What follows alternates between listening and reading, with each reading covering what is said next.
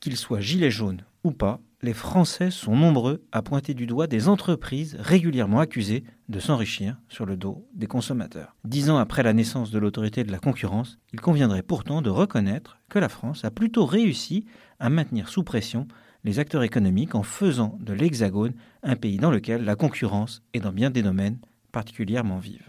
Dans les télécoms, la banque, le commerce de détail ou le voyage, le consommateur profite à la fois d'une large palette de choix comme de prix compétitifs. Et avec la montée en puissance de l'économie digitale, qui a fait émerger des champions comme Uber, Airbnb, Amazon, Netflix, Flixbus ou Blablacar, plus d'un secteur qui vivait dans un oligopole douillet a basculé dans un environnement plus compétitif. Il existe encore quelques rentes de situation, mais il n'y a plus guère de monopole et nombreux sont les abus de position dominante qui ont été punis et cassés par le gendarme de la rue de l'Échelle.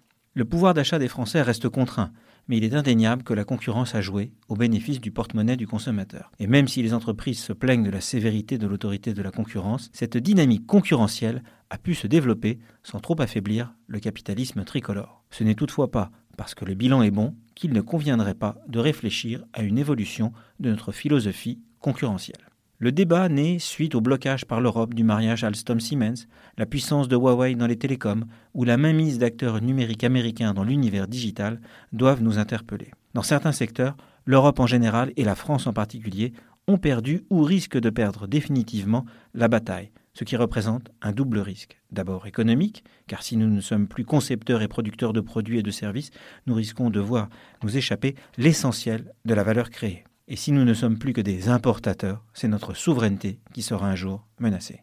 La France et l'Allemagne veulent faire de l'aggiornamento de notre politique concurrentielle un thème central de la campagne européenne qui s'ouvre. Il faudra pour cela accepter de briser des tabous. Lors des États généraux sur l'alimentation, la France a d'ailleurs commencé à poser la question centrale à laquelle nous devons tous répondre.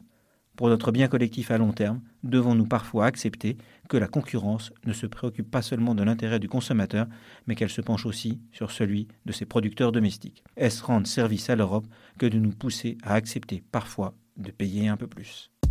Retrouvez tous les podcasts des échos sur votre application de podcast préférée ou sur leséchos.fr.